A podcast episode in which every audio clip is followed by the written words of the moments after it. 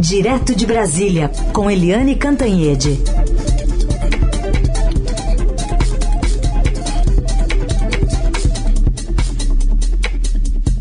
Oi, Eliane, bom dia. Bom dia, Raíssa Carolina, ouvintes. Oi, Eliane, bom dia. Bom, ontem você também participou aqui da nossa cobertura especial, né, com a repercussão da morte do prefeito Bruno Covas. É, enfim, uma morte bastante precoce. E hoje a gente já teve manifestação do prefeito Ricardo Nunes, do MDB, numa agenda aqui em São Paulo. Pedro Venceslau contou para a gente agora, foi numa abertura de vacinação para grávidas, puérperas, né, com a vacina da Pfizer. Foi no estádio do, do Allianz Parque o estádio do, do, Palmeiras aqui em São Paulo, na Zona Oeste, e ele fez questão de escolher essa agenda pró-vacina para abrir os trabalhos, defendendo um trabalho de continuidade. Queria que você falasse um pouquinho sobre a morte do Bruno, o legado dele e também o que deve fazer o novo prefeito da cidade de São Paulo. Olha, bom dia de novo, Raíssa e Carolina, ouvintes. Foi um dia muito triste ontem.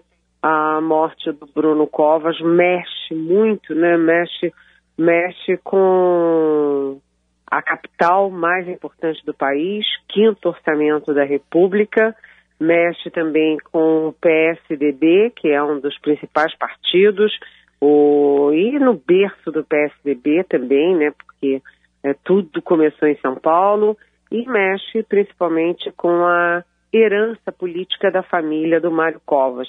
É muito triste, né, um, um prefeito jovem de 41 anos que estava sendo muito bem avaliado. O, o, Covas, além da, de cuidar da administração, ele era um bom político, ele era hábil, né? ele conversava à esquerda, ao centro, à direita, ele não era homem de rompantes, pelo contrário, era um homem de ouvir, de negociação.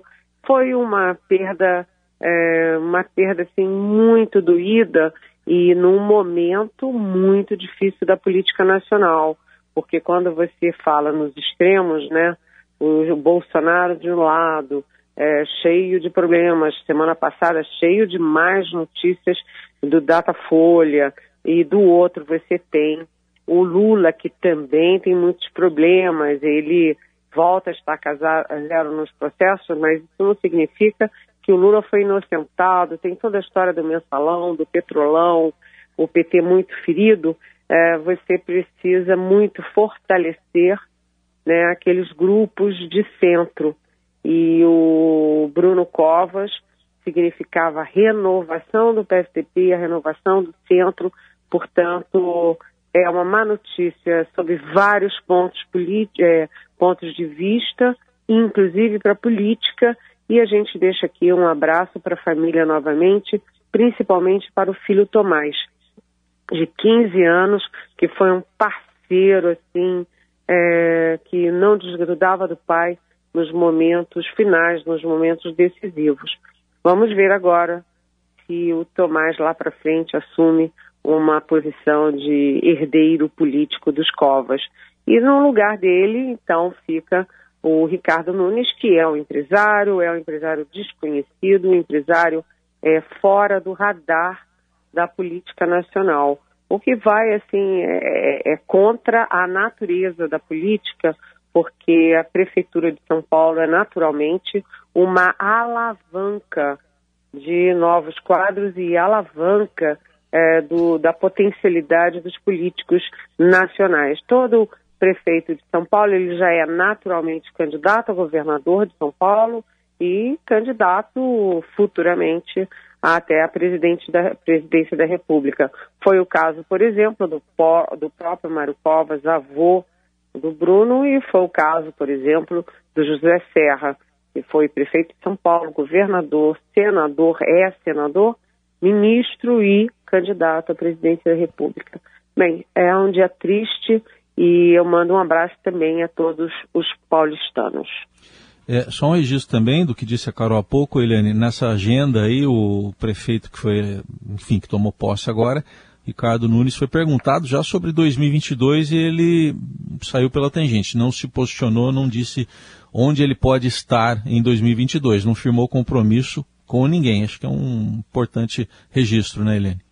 É, isso é importante até porque é o seguinte, ele tem que cumprir os primeiros dias de luto, né? Não, sinceramente, seria de mau gosto, né? O prefeito Ricardo Nunes assumir hoje, é, ainda, sabe, com o impacto, com a dor, com o luto uh, da morte do Bruno Covas e ele já sair falando de para onde que ele vai na política, o que que ele quer fazer, 2022, calma, calma lá. Então acho que ele foi prudente e adequado, é, porque o foco vai estar muito em cima dele e ele ele precisa não errar antes de começar a acertar.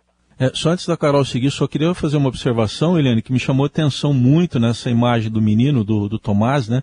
E, ele recepcionando as pessoas ali. Ele não estava numa posição, que lógico que ele estava triste, obviamente, mas ele recebia as pessoas que, que chegavam ali para o velório. É, é, já demonstra uma personalidade de liderança, ou seja, ele se mostra um rapaz capaz de ficar ao lado do pai, acompanhando o pai o tempo inteiro, né? Eu inclusive li que ele ficava no hospital fazendo as aulas pela internet, ou seja, ele não perdeu as aulas, mas ele cumpriu o papel de filho e ele também assumiu ali um papel de, vamos dizer assim, assumiu é, uma missão ao receber as pessoas que chegavam para o velório. Ou seja, ele mostra uma personalidade é, com uma certa audácia, o que é bom, e com e sem sem ser uma pessoa tímida, sem ser uma pessoa recolhida, pelo contrário. Então, quem sabe, né? Uh, tá aí o futuro dos Covas na política. Vamos, vamos acompanhar o Tomás. Bom, está falando sobre Ricardo Nunes numa agenda aqui em São Paulo pró-vacina, né, no combate à pandemia, numa semana em que o Planalto, Eliane, olha com preocupação sobre os depoimentos na CPI da, da pandemia, né, tem o ex-chanceler Ernesto Araújo amanhã e também a fala do ministro da Saúde, Eduardo Pazuello, na quarta.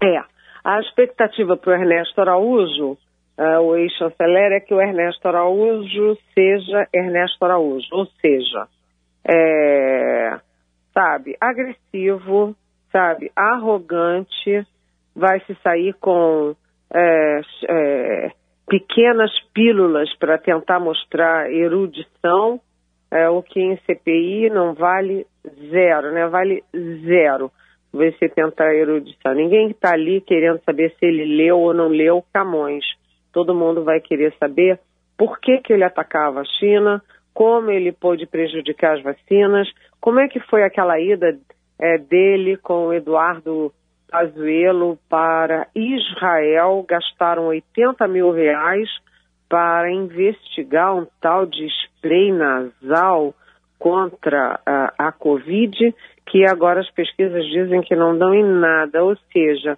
o mundo inteiro correndo atrás de vacina e o chanceler brasileiro, é, com o filho do presidente, deputado federal, passando vergonha lá na, na, em Israel. Israel é o campeão de vacinação percentual no mundo e até por causa disso reagiu muito bem à pandemia. Mas em vez de focar nas vacinas, que era o destaque de Israel, a família e o governo continuava naquele momento desprezando vacina. É, Para quê? Aquela frase antológica do Bolsonaro: não vou tomar e pronto.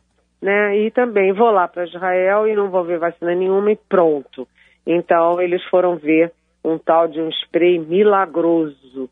E como milagre não é tão fácil assim, a gente não encontra ali na primeira esquina, não teve milagre nenhum, gastou-se uma fortuna e ainda teve o vexame da máscara. A turma toda saiu do Brasil sem máscara, dando o sinal de que aqui é a casa da mãe do Joana, não precisa máscara, e a turma toda chegou em Israel, todo mundo devidamente de máscara, como mandam a ciência, a medicina e o bom senso. E, no, por fim, aquela coisa do Ernesto Araújo ali, é, que esqueceu a máscara numa solenidade e o o, o mestre de cerimônias disse: O senhor pode botar a máscara, por favor? Mas ele não era nem para eu falar tanto do Ernesto Araújo, que é secundário, é, né? Desculpe, eu fui me animando e falei demais do Ernesto Araújo, mas o foco da CPI não vai ser no ex-chanceler, e sim no ex-ministro da Saúde, o general da ativa Eduardo Pazuello. A decisão é, de sexta-feira do Supremo Tribunal Federal é, foi uma decisão, como eu escrevi na minha coluna de ontem, minha coluna de ontem é Parla Pazuello, e é, ela mostra o seguinte, que foi um, uma peça do, do ministro Ricardo Lewandowski, que tem muita simplicidade na forma, mas foi sofisticada no conteúdo. Ela foi teve uma engenharia muito inteligente no conteúdo, porque diz o seguinte: olha, é, o Pazuello não precisa falar nada que possa incriminá-lo. Ele não precisa produzir provas contra ele mesmo, ele que já vem sendo investigado, por exemplo, pelo descaso pela falta de oxigênio em Manaus. Mas, pela peça do Ricardo Lewandowski, ou seja, do Supremo, o Pazuello é obrigado, sim, a falar tudo que envolva outras pessoas, envolva terceiros. E quem são essas terceiras? Vamos enxugando, enxugando, enxugando. Tem uma pessoa que está no foco, é o presidente Jair Bolsonaro. Então, o Pazuello não é obrigado a falar contra ele, Pazuello, mas ele é, com, é obrigado a falar a verdade é, em relação a quem mandava. Lembra a frase? Um manda, o outro obedece. Ele não vai precisar falar sobre quem obedecia, mas vai ter que falar sobre quem mandava. E aí, só um pulo do gato do, da decisão do Pazuello, do, do ministro Lewandowski, é que ele diz lá que não cabe prisão, que ele, o, a pessoa tem que ser tratada com humanidade, etc, etc, e não e generosidade não pode, não cabe prisão nos casos previstos naquele habeas corpus, ou seja, no escopo do habeas corpus. Ficou dúbio, porque fica parecendo que se ele mentir em relação ao presidente Bolsonaro, ele poderá sim ter um pedido de prisão em flagrante. Vai ser uma semana é, é, vamos dizer, emocionante na CPI e o Palácio do Planalto morrendo de medo, porque lá ninguém está preocupado com o Pazuello, todo mundo está preocupado é com o efeito sobre o Bolsonaro. Participação de Eliane Cantanhede, direto de Brasília, agora também respondendo perguntas de ouvintes, e uma delas de áudio aqui da ouvinte, Cida Mendes. Bom dia, a minha pergunta é para Eliane Cantanhede. Por que que diante de tudo que está acontecendo com Bolsonaro agora, né, que dá dá para esse povo que tirou a Dilma ter até saudade de mensalão e de pedalada, por que que a gente, a gente, eu diria, vocês, a mídia, não consideram a eleição de 2022 já sem ele, para a gente já ter uma perspectiva do que seria a eleição ano que vem sem é, esse homem aí que está na presidência? Eu não gosto de falar o nome dele, não. Um beijo. Muito obrigada. Te escuto sempre. Oi, Cida. Bom dia, muito bem-vinda, muito, é, muito boa pergunta. A sua pergunta, inclusive, tem base aí as pesquisas mostrando a queda do Bolsonaro em todas as, as frentes, né? As frentes pesquisadas, por exemplo, pelo Datafolha na semana passada. Bolsonaro caiu, a aprovação dele é de 21%, é muito baixa né? Ele está no menor patamar de aprovação desde o início do governo. É, a gestão dele na pandemia é considerada péssima. Já tem é, 40 e quase 50% da população defendendo ali a possibilidade do impeachment. Ou seja, é, a, todos os índices do Bolsonaro tão ruins, como ele conduz a pandemia, é, como ele é, trata o governo, é, se vai ter, se deveria ou não ter impeachment, todos esses indicadores dispararam é, contra o presidente Bolsonaro. Mas Cida, não dá para você ter essa certeza há um ano e meio da eleição. Um ano e meio num país com uma é, política dinâmica como a, a política brasileira, um ano e meio é uma eternidade. E hoje mesmo, por exemplo, o Estadão está dando aqui como manchete que a economia surpreende e projeta uh, o PIB maior para esse ano. Todas as grandes consultorias estão prevendo um crescimento esse ano que era de 3,2 já passando para 3,8. É, se a economia recupera, o Bolsonaro tem chance de recuperar índices de aprovação. Portanto, Cida, a situação dele está cada vez pior, né? Ele está no pior momento dele. Tem uma CPI, né? A 435 mil mortos, é, a vacina que vai, não vai, ele atacando a China. Tem tudo isso, Cida. Mas é, ainda a gente ainda precisa esperar para ter um quadro, um cenário mais límpido para poder analisar 2022. Pergunta também aqui do Daniel, ele quer saber como é que fica o agronegócio, que deu mostras de não preocupação com o meio ambiente, com uma atitude feita no sábado, né? O presidente reuniu diversos ruralistas, eh, junto com evangélicos, enfim, eh, aí em Brasília, promovendo aglomeração, e juntou alguns alimentos, né?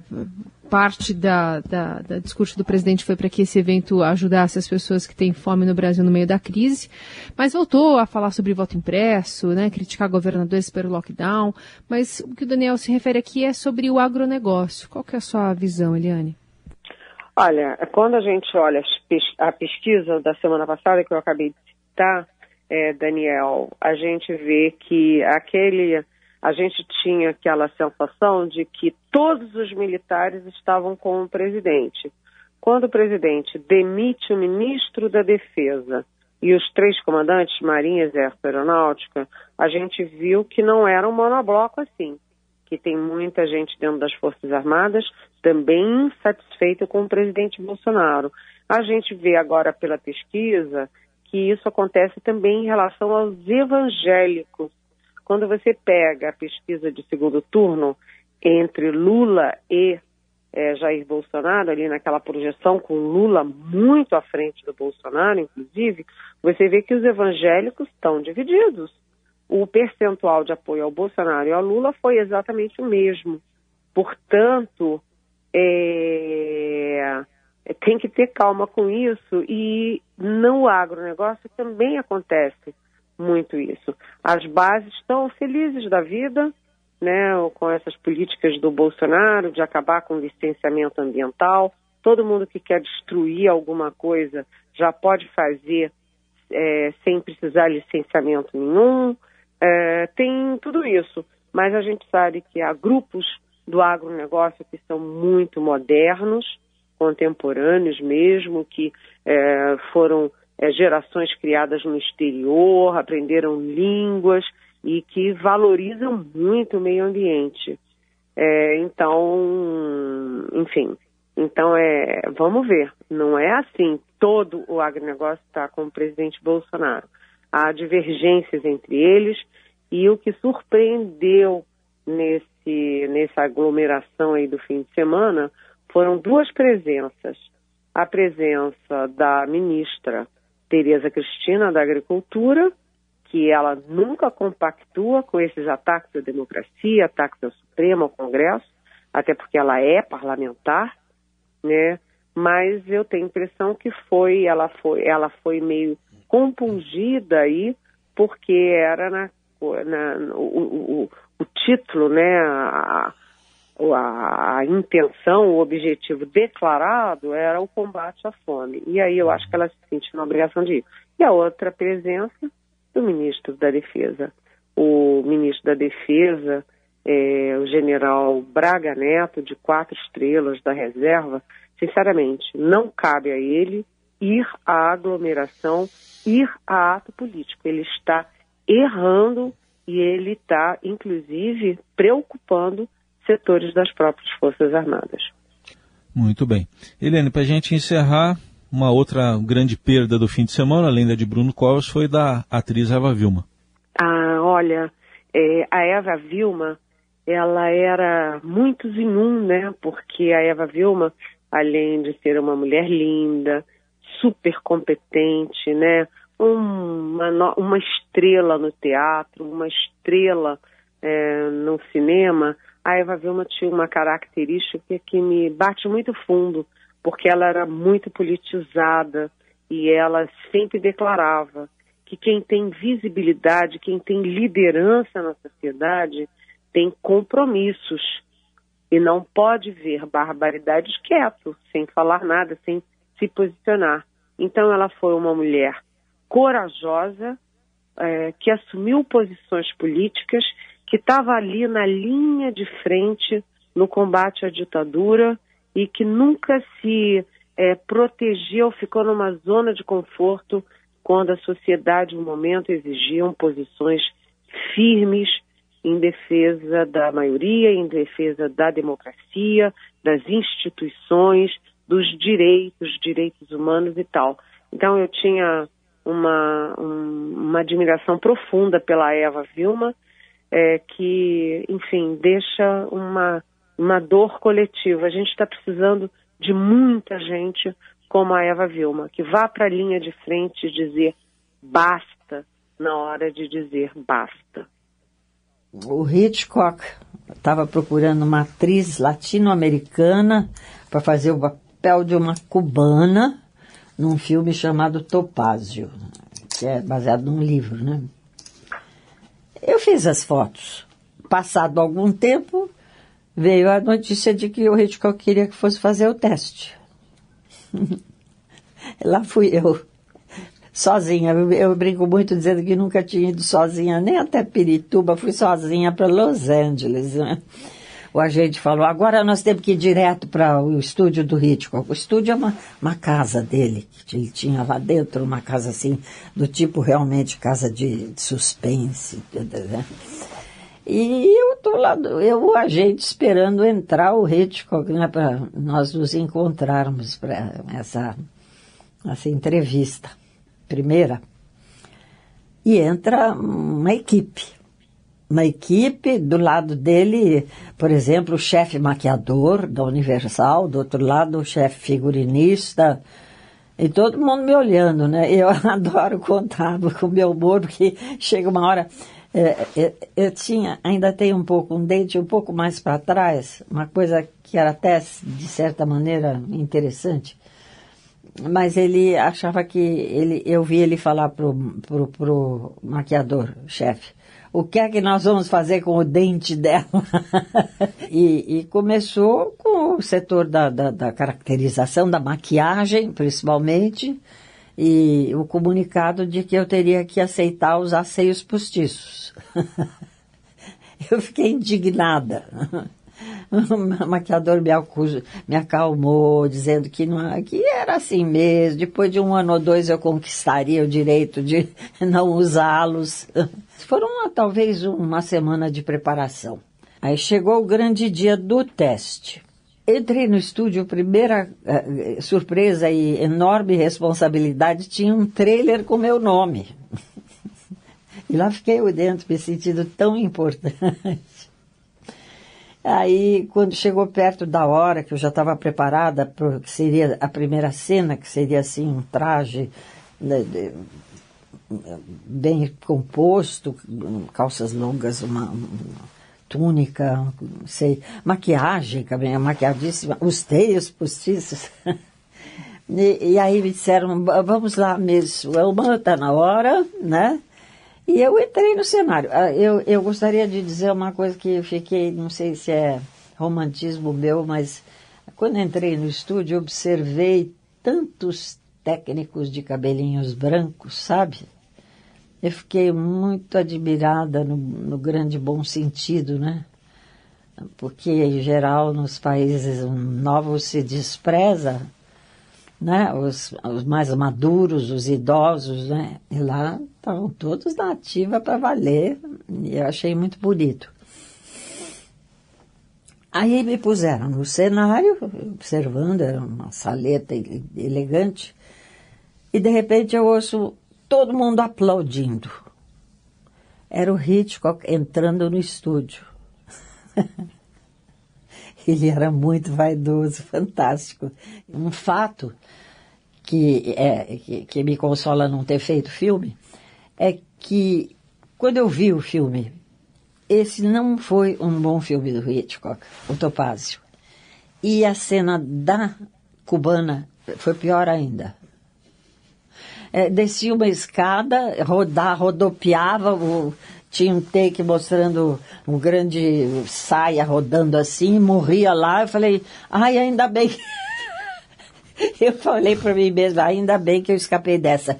Mentira, eu queria ter feito de qualquer jeito.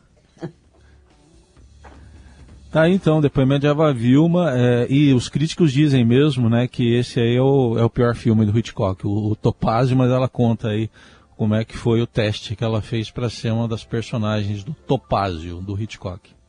É, e eu gosto muito ela na resistência à ditadura, ela com as grandes atrizes que, que marcaram época pela coragem pessoal de enfrentar a ditadura. Nós hoje estamos vendo tudo isso que a gente está vendo na cultura, né? Até um secretário da cultura na, de inspiração nazista é, um, sabe, é, a gente está precisando que esse povo aí da cultura defenda a sua área. E a, a área está meio descoberta, meio abandonada na mão da gente até que tem inspiração nazista, né?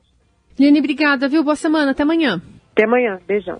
Vivemos em constante transformação. E para ajudar as empresas a estarem conectadas com pessoas, nós criamos o Estadão Blue Studio, uma nova operação dedicada para criar soluções publicitárias inovadoras e orientadas à performance. O Estadão Blue Studio entrega projetos customizados, branded content, publicações e uma série de eventos consagrados pelo mercado. Não importa o tamanho do seu desafio. Para nós, sempre existe existe uma boa solução. Estadão Blue Studio, conteúdo de alta performance.